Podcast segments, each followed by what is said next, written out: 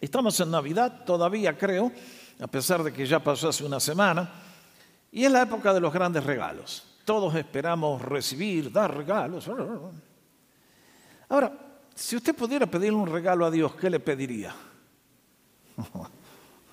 Tentadora la cosa, ¿no? Oh, él tiene, es dueño del universo. Plata tiene, creo que tiene bastante. Usa el oro para poner las calles allá en el cielo. Ustedes saben. ¿Cuál sería el regalo más grande que nos pudiera dar el Señor? Bueno, hoy les quiero presentar el regalo más grande que Él nos puede dar. Y es un regalo de una naturaleza que ningún ser humano lo puede comprar.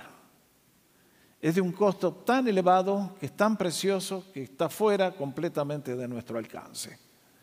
Es algo que solamente Dios nos puede dar ese regalo. Y vale tanto que vale toda una eternidad y una vida transformada. Ese es el párrafo que hoy tenemos delante nuestro aquí en Juan capítulo 1. La semana pasada comenzamos a ver las características del niño que se encarnó en Belén. Y en los primeros cinco versículos miramos que nos habla de que el Logos, la palabra de Dios, era eterno, estaba con Dios, era Dios, creó el universo, nos ha dado la vida y nos ha dado la luz para que ustedes y yo podamos conducirnos rectamente en esta vida y vivir vidas plenas en bendición, en gozo y abundancia. Bendito sea, las posibilidades son nuestras. Y uno dice, bueno, oh, oh, oh, viene Dios, viene Dios a la tierra, lo vamos a recibir, vamos a recibirlo. Le hago la pregunta. No sé cuántos de ustedes anoche habrán mirado la llegada del año nuevo ahí en New York cuando baja la pelota esa de cristal. ¿Alguno? No hay muchos convertidos. Gracias. Pero imagínense que fuéramos a New York a la hora que está bajando y va a ser las dos y en Times Square todo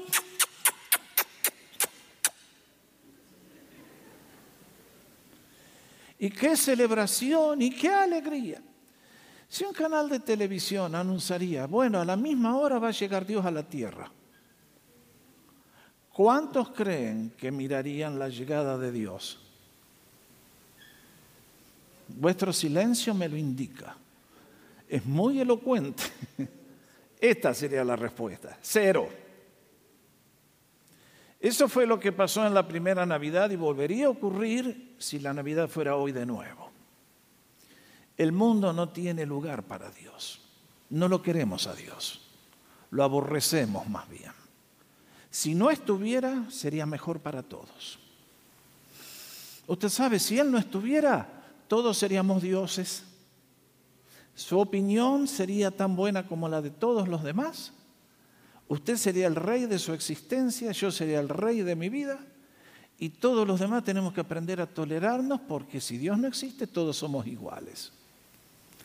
Bueno, ahí está el desafío. Cuando llego al versículo 9, leemos, aquella luz verdadera que alumbra a todo hombre venía a este mundo. Vaya beneficio.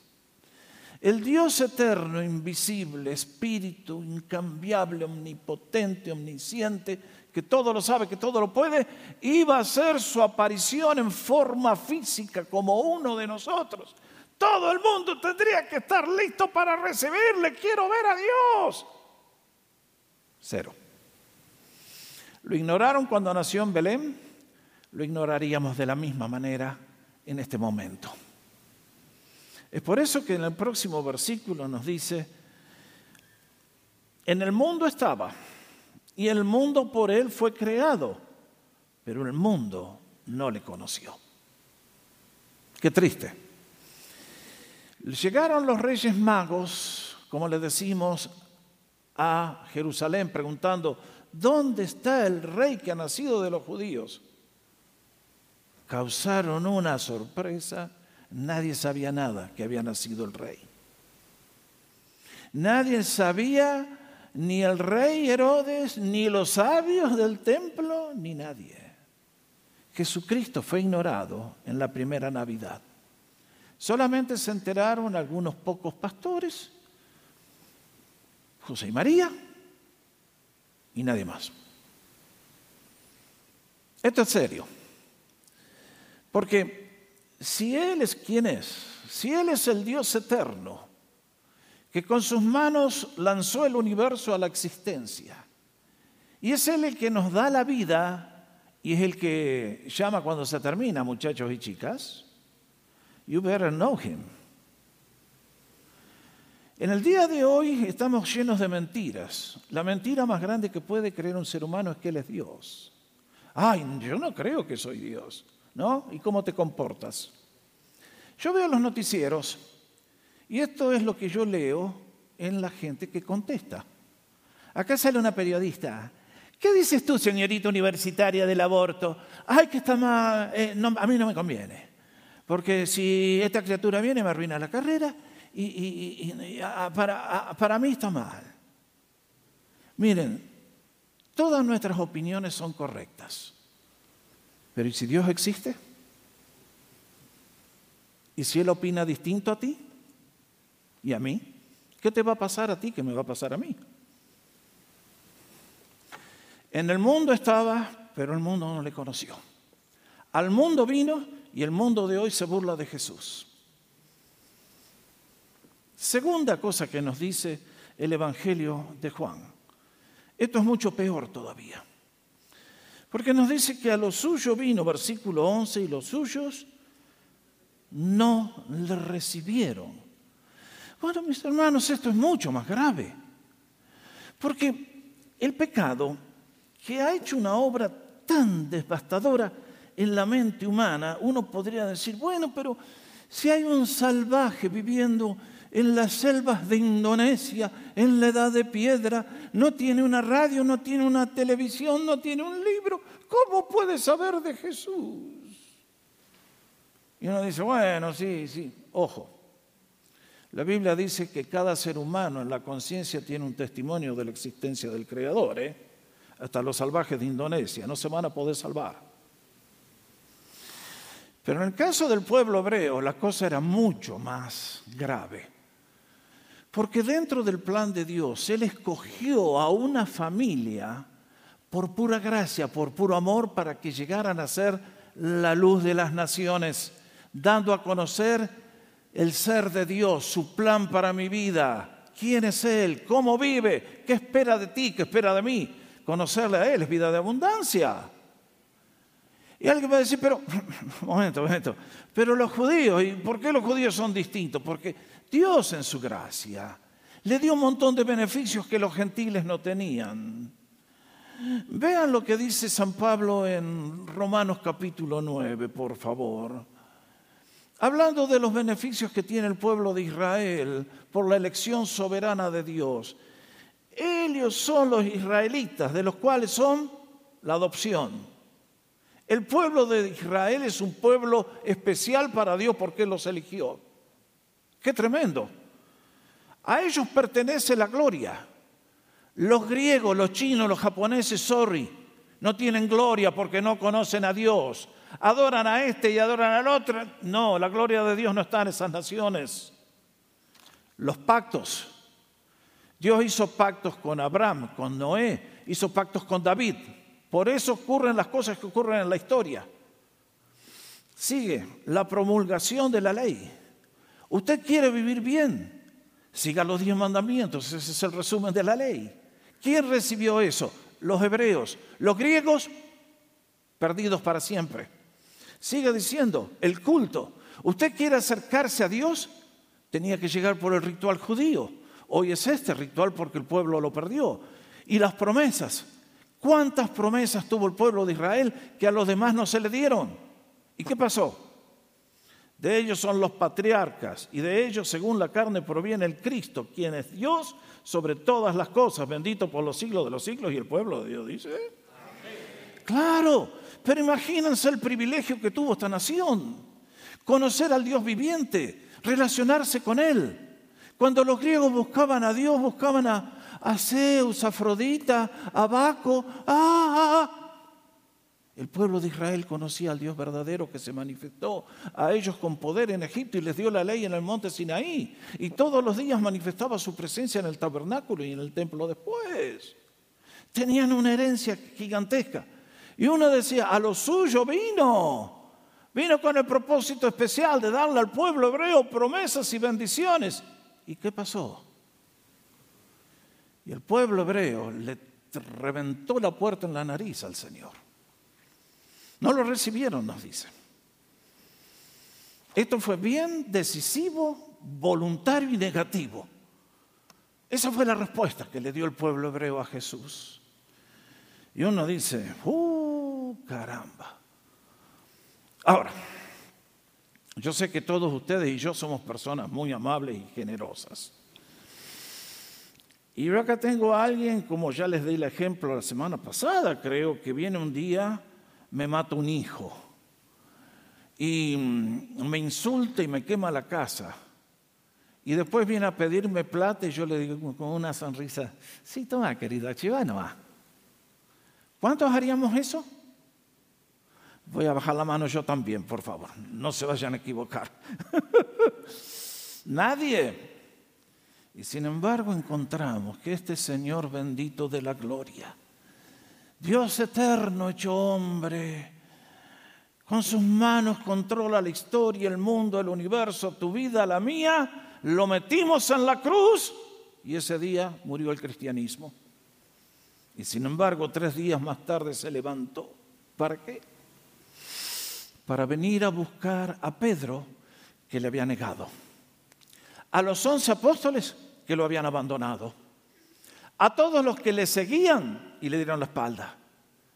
Y ustedes pueden creer la grandeza del amor y la misericordia de nuestro Dios, que a esa raza que te incluye a ti, me incluye a mí, haya vuelto el Señor para darnos el gran regalo, que es llegar a ser hijos de Dios. ¿Pueden creer algo más increíble? Gracias, mis hermanos. Gracias, sinceramente, el Señor merece ese aplauso. Solamente Él. Ahora, miren, este tema que a partir de ahora tiene una importancia vital para usted. ¿eh? Ya les voy a mostrar por qué. A veces creo que si el Señor viniera en este momento, la gran mayoría de los que se sientan en los bancos de las iglesias, estoy hablando en general, no estoy hablando de esta mañana acá, se quedan, no se van con el Señor. Porque hay mucha gente que tiene buenos sentimientos. Tal vez un día vinieron acá al frente y recuerdan que fue el 9 de diciembre de 1978. O tal vez tuvieron una emoción y piensan, bueno, yo ya estoy, tengo boleto de primera clase y ya está.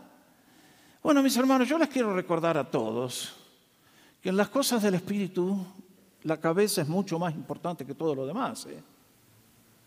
Porque si ustedes y yo, como voy a demostrar, no sabemos lo que creemos, no vamos a llegar al cielo por casualidad. Usted tiene que saber lo que cree y se lo tiene que poder explicar al que le pregunte. Si alguien le pregunta a usted, ¿usted en qué cree?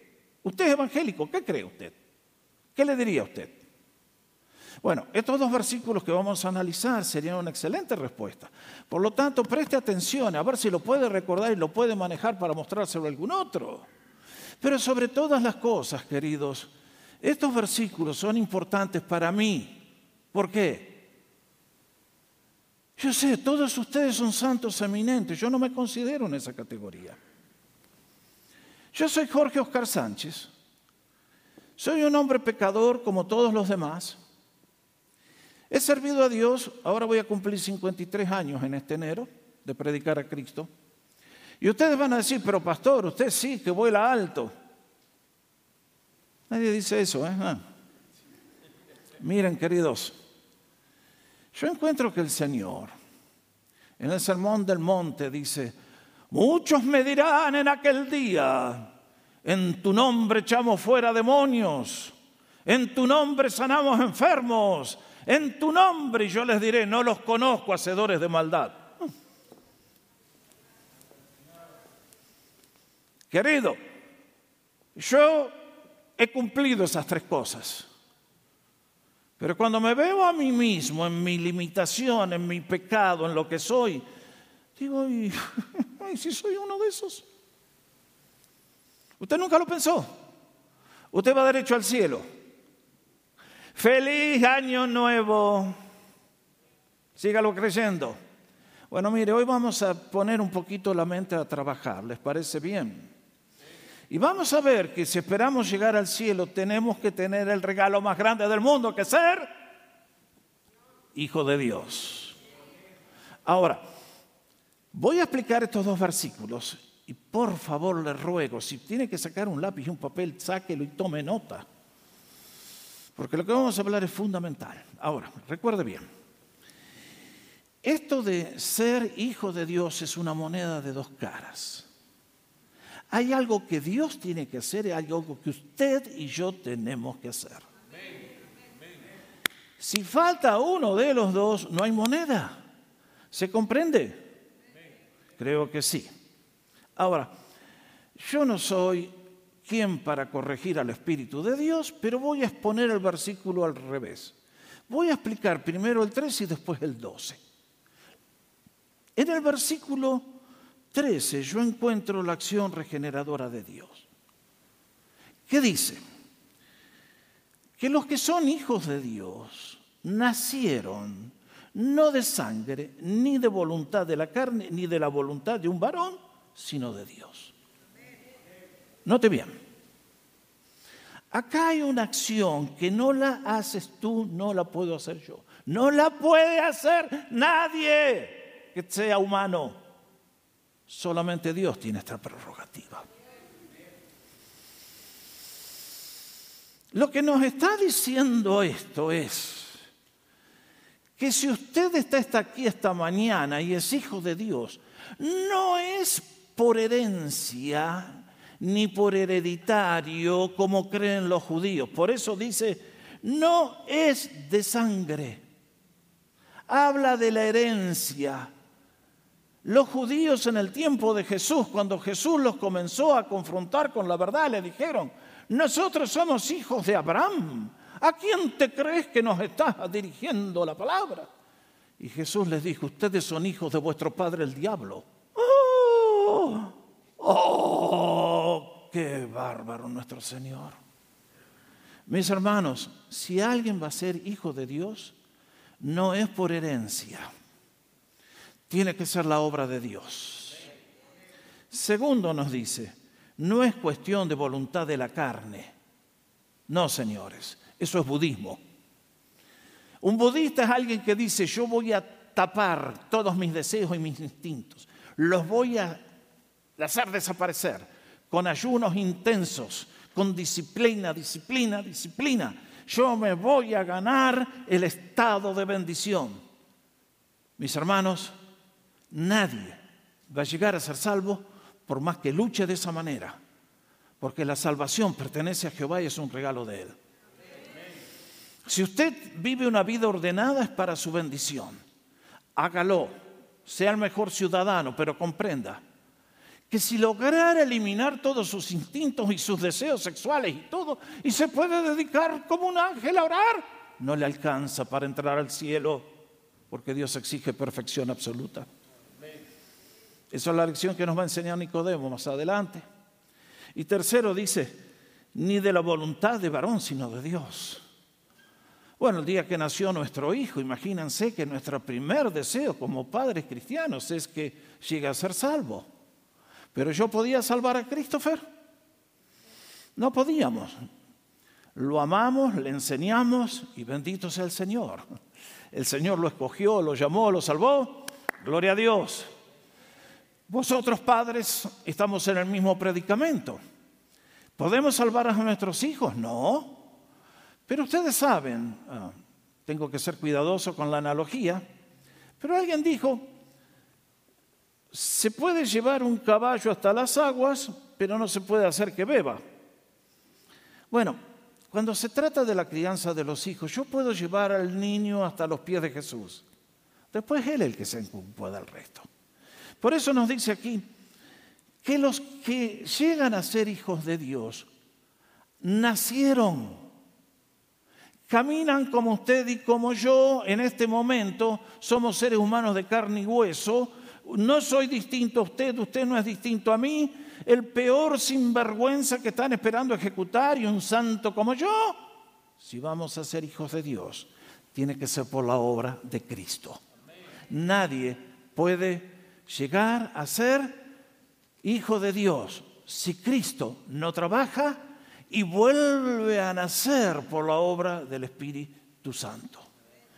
Vean la próxima transparencia, lo que nos enseñó la palabra de Dios. San Pablo, mirando a los efesios, lean esa historia alguna vez, Hechos capítulo 19. Era gente que había salido de la brujería, habían practicado la brujería, estaban en un mundo oscuro y sin embargo la misericordia de Dios les extendió la mano los trajo al reino, los trajo a la adopción, los trajo a la salvación. ¿Y cómo estaban cuando estaban allí?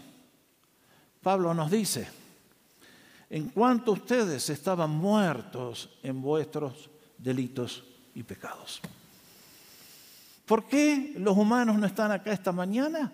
Porque están muertos espiritualmente en delitos y pecados. Por eso, mejor recibamos el año en New York y si Cristo viene a la misma hora, lo siento por Cristo. La ausencia de la gente en este día en la casa de Dios es el último clavo que les van a meter en el ataúd espiritual. Es la comprobación del mensaje bíblico, que el ser humano no quiere a Dios, no quiere ser salvo, no quiere vida eterna. Quiere las migajas del diablo. Qué tremendo, ¿no? Y además el Señor dijo, ninguno puede venir a mí si el Padre que me envió no le trajera. Marque esa declaración. Alguien dice, ay, yo no creo. No. Muchachos, chicas, si yo estoy acá esta mañana es porque Dios me dio la fe para creer en Él. No lo olvide. Es Él el que nos llama, es Él el que nos busca, es Él el que golpea la puerta del corazón. Es siempre Él el que toma la iniciativa. ¿Un ser humano sin Dios va a buscar a Dios? No, no come su taza de arroz, come su frijolito, come lo que sea. Mañana lo mismo, pasado lo mismo, 90 años comiendo lo mismo y nos vamos de este mundo y no conocemos a Dios. Es seria la cosa. Si Dios no actúa, nadie se salva. Por eso usted esta mañana, es decir, yo a veces acá en la iglesia veo gente que está de interesante, como diciendo, ay, yo soy inteligente más que usted, pastor. Oh, querido, si Dios no te extiende su misericordia, ya estás perdido y te vas a perder eternamente.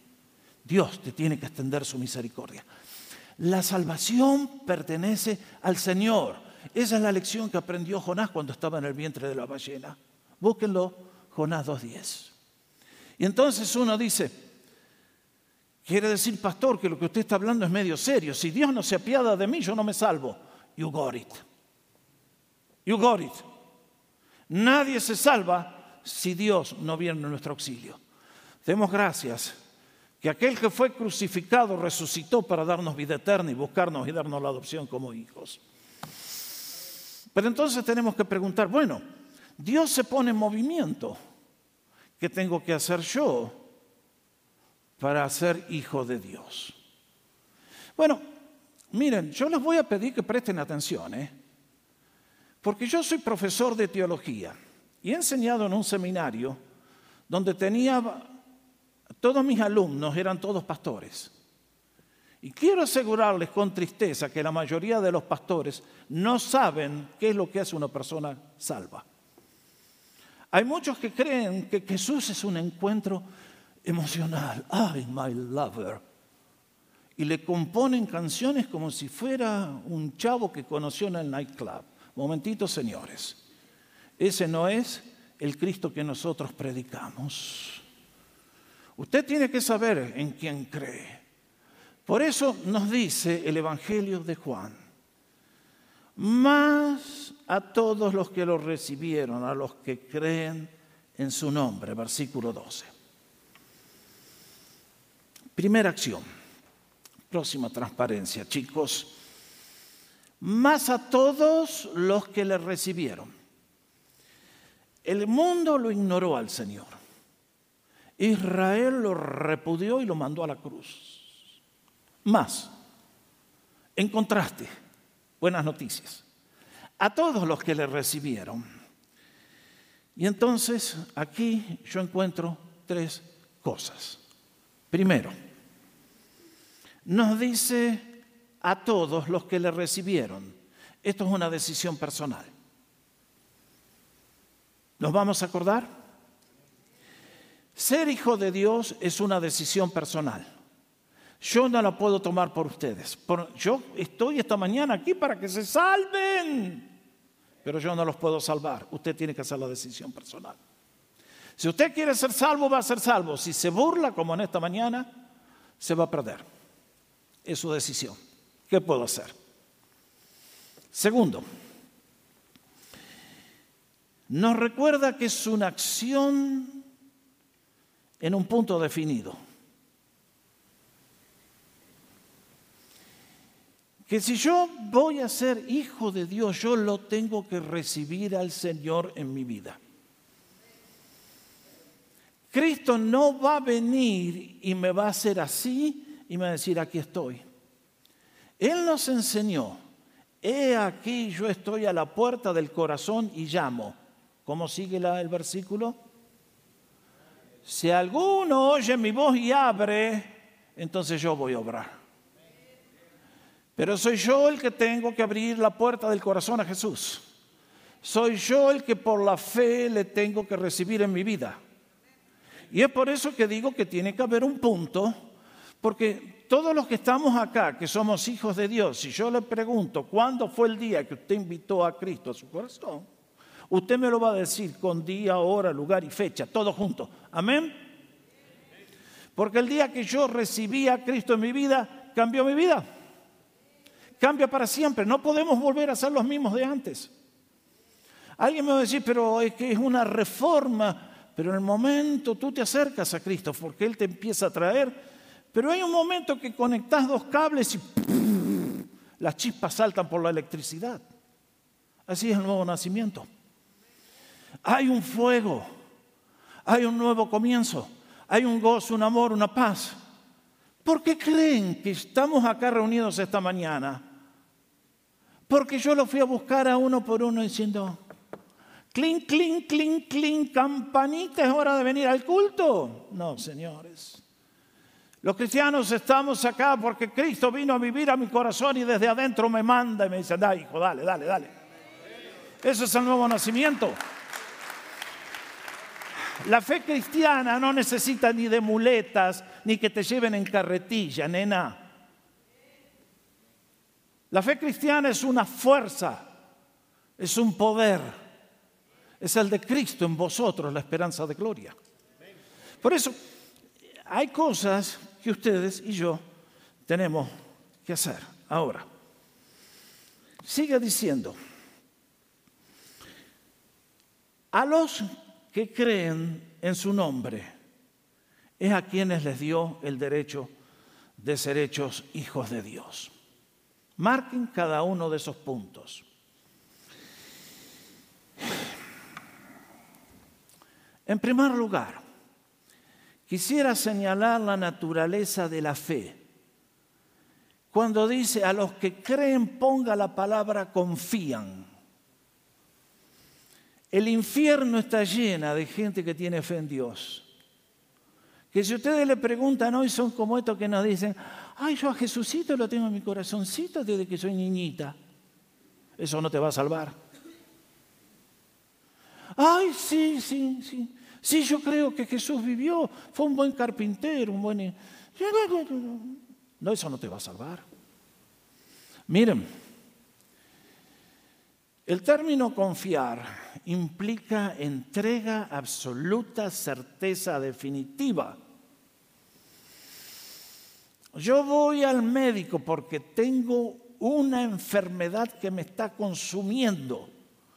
Y el médico me dice, tomate este remedio. Pero como yo no tengo fe en el médico ni en el remedio, no lo tomo. Ahí se perdió todo. Así son los humanos con Dios. Yo si voy a ser salvo, tengo que confiar en Cristo. ¿Cómo qué? Como el Hijo de Dios. como el Dios hecho hombre, como el Dios infinito, como el Dios que murió por mí en la cruz para perdonar mi culpa y mi pecado. Yo tengo que no solamente creerlo mentalmente, sino confiar. Yo sé, ustedes confían todos. Vamos a ponerlo en esta ilustración.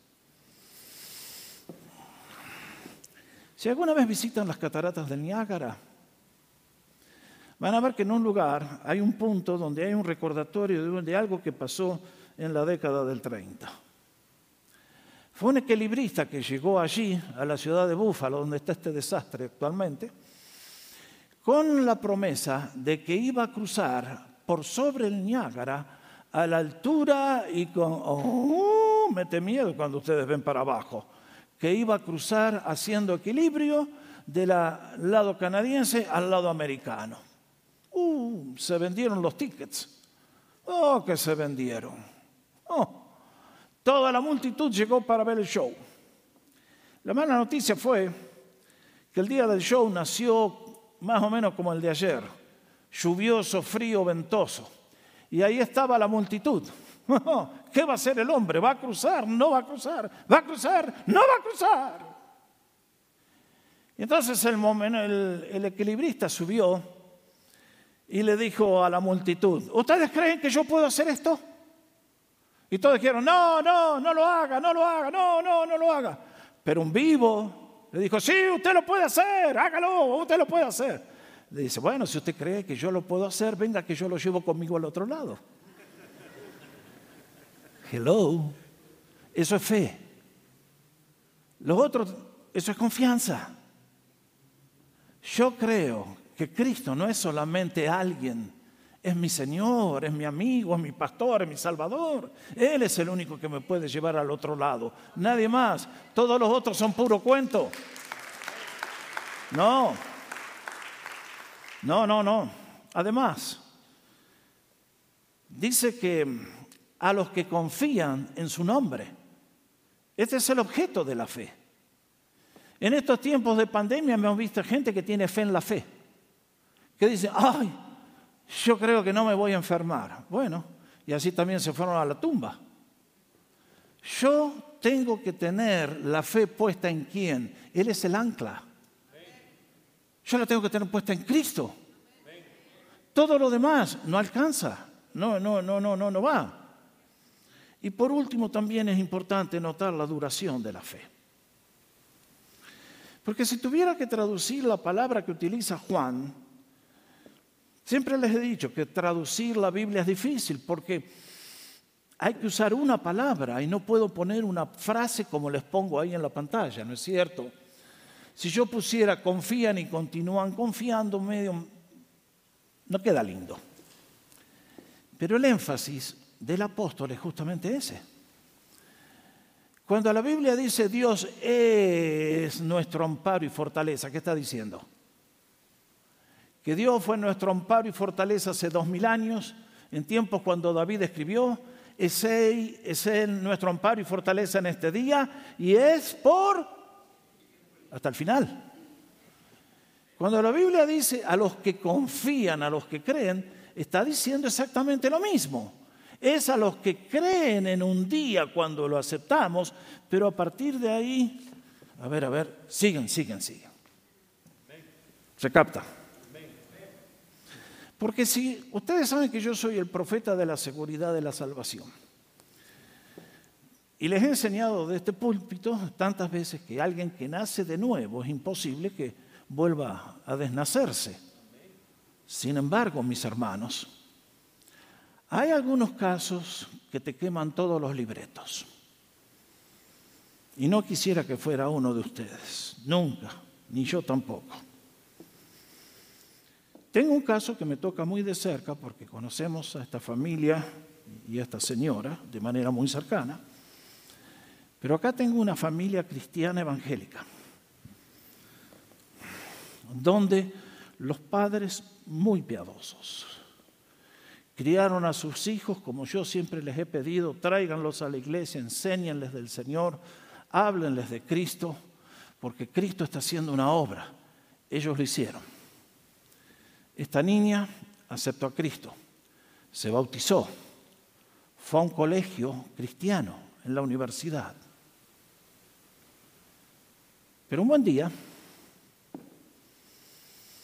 apareció el príncipe azul. Y esta chica se enamoró. El único problema, señoras y señores, es que el muchacho es judío. Y el muchacho le dijo, de acuerdo, pero si vos te querés juntar, casarte conmigo, tenés que renunciar a tu fe en Jesús. Y esa fue la decisión que tomó esta chica. Ahora les pregunto a todos ustedes, teólogos, ¿esa chica es salva en el día de hoy?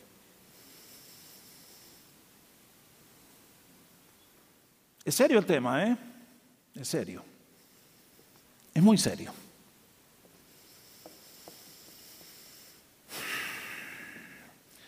Este caso no lo van a encontrar en ningún libro de teología.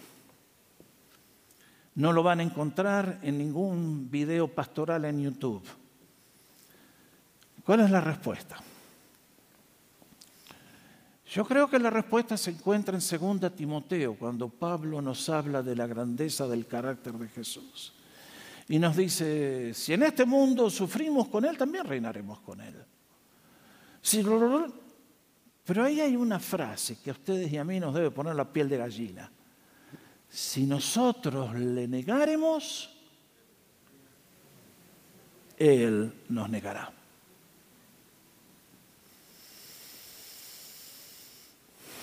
Ustedes se dan cuenta.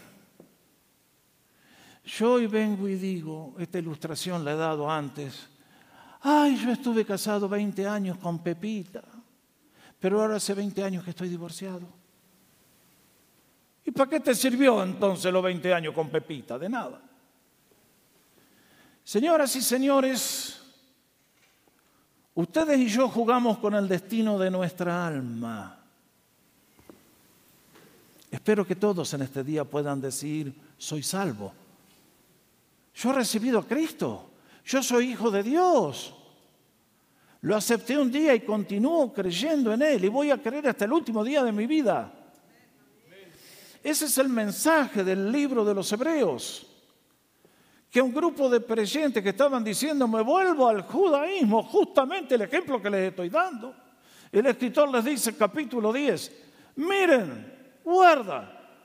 Porque si pisoteamos la sangre de Cristo no hay más remedio ni escapatoria.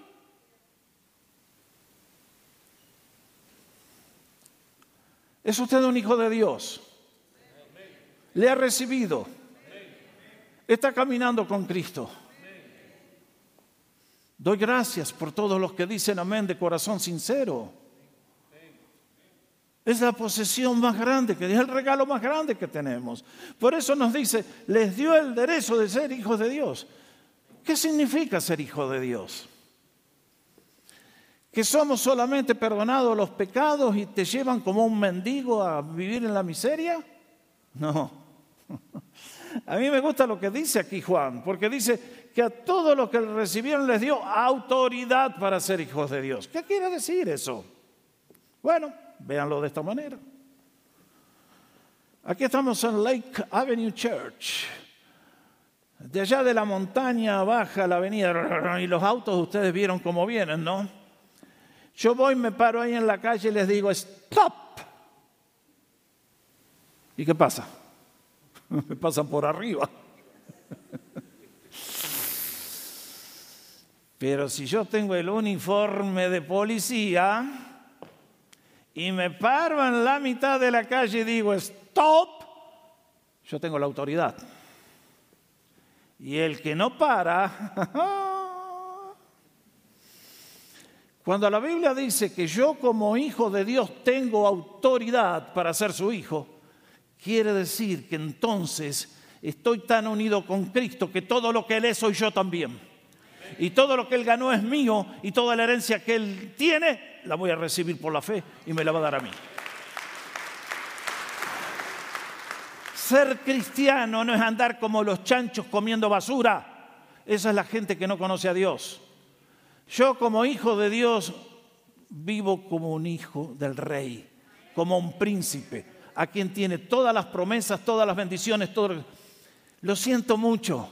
En el día de hoy la mentira satánica es que todos somos iguales. No, hay un reino de la luz, hay un reino de las tinieblas. Y los que viven en las tinieblas siempre viven mal y terminan peor.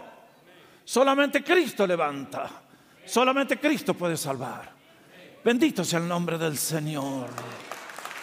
Es por eso que en este día vaya, vaya, vaya mensaje que nos da el Señor. Más a todos los que le recibieron. Esto es para todos. Bendito sea, la invitación es universal. A los que creen en su nombre. Esto es personal. Es, como les acabé, les dio la autoridad de ser hechos hijos de Dios. En esta mañana vengo con la alegría de que en este nuevo año, en este mismo día, alguien puede decir, pastor, yo quiero ser hijo de Dios. Ore por mí, pastor. Yo quiero aceptar a Cristo en mi vida, quiero creer en Él, quiero que sea mi Salvador. Este es el mejor día, el mejor hora, el mejor lugar. Hay otros que tal vez, ¿eh? ¿te estás haciendo judío, hermano? Cuidado, ¿eh? Ojo, ¿eh? Ojo. Que Dios nos dé gracia. Y a ustedes, jovencitas y jovencitos que están allá atrás, óchite, porque Dios te va a juzgar en corte de adulto. No te va a decir, ah, eres ganso. No. Dios te va a juzgar en corte de adulto. Confío que todos los que están acá puedan salir diciendo, pastor, gracias. Hoy quiero entregar mi vida a Jesús. Por lo tanto, al llegar a este punto digo, bendito Señor, qué grande que eres. Hiciste el universo te ignoraron, te repudiaron los hebreos, pero te levantaste de la tumba para salvar a muchos, para que compartamos tu gloria por siempre jamás. Eso es ser hijo de Dios. Benditos sean todos los que lo tienen. Demos gracia en este día. Nos ponemos de pie para orar.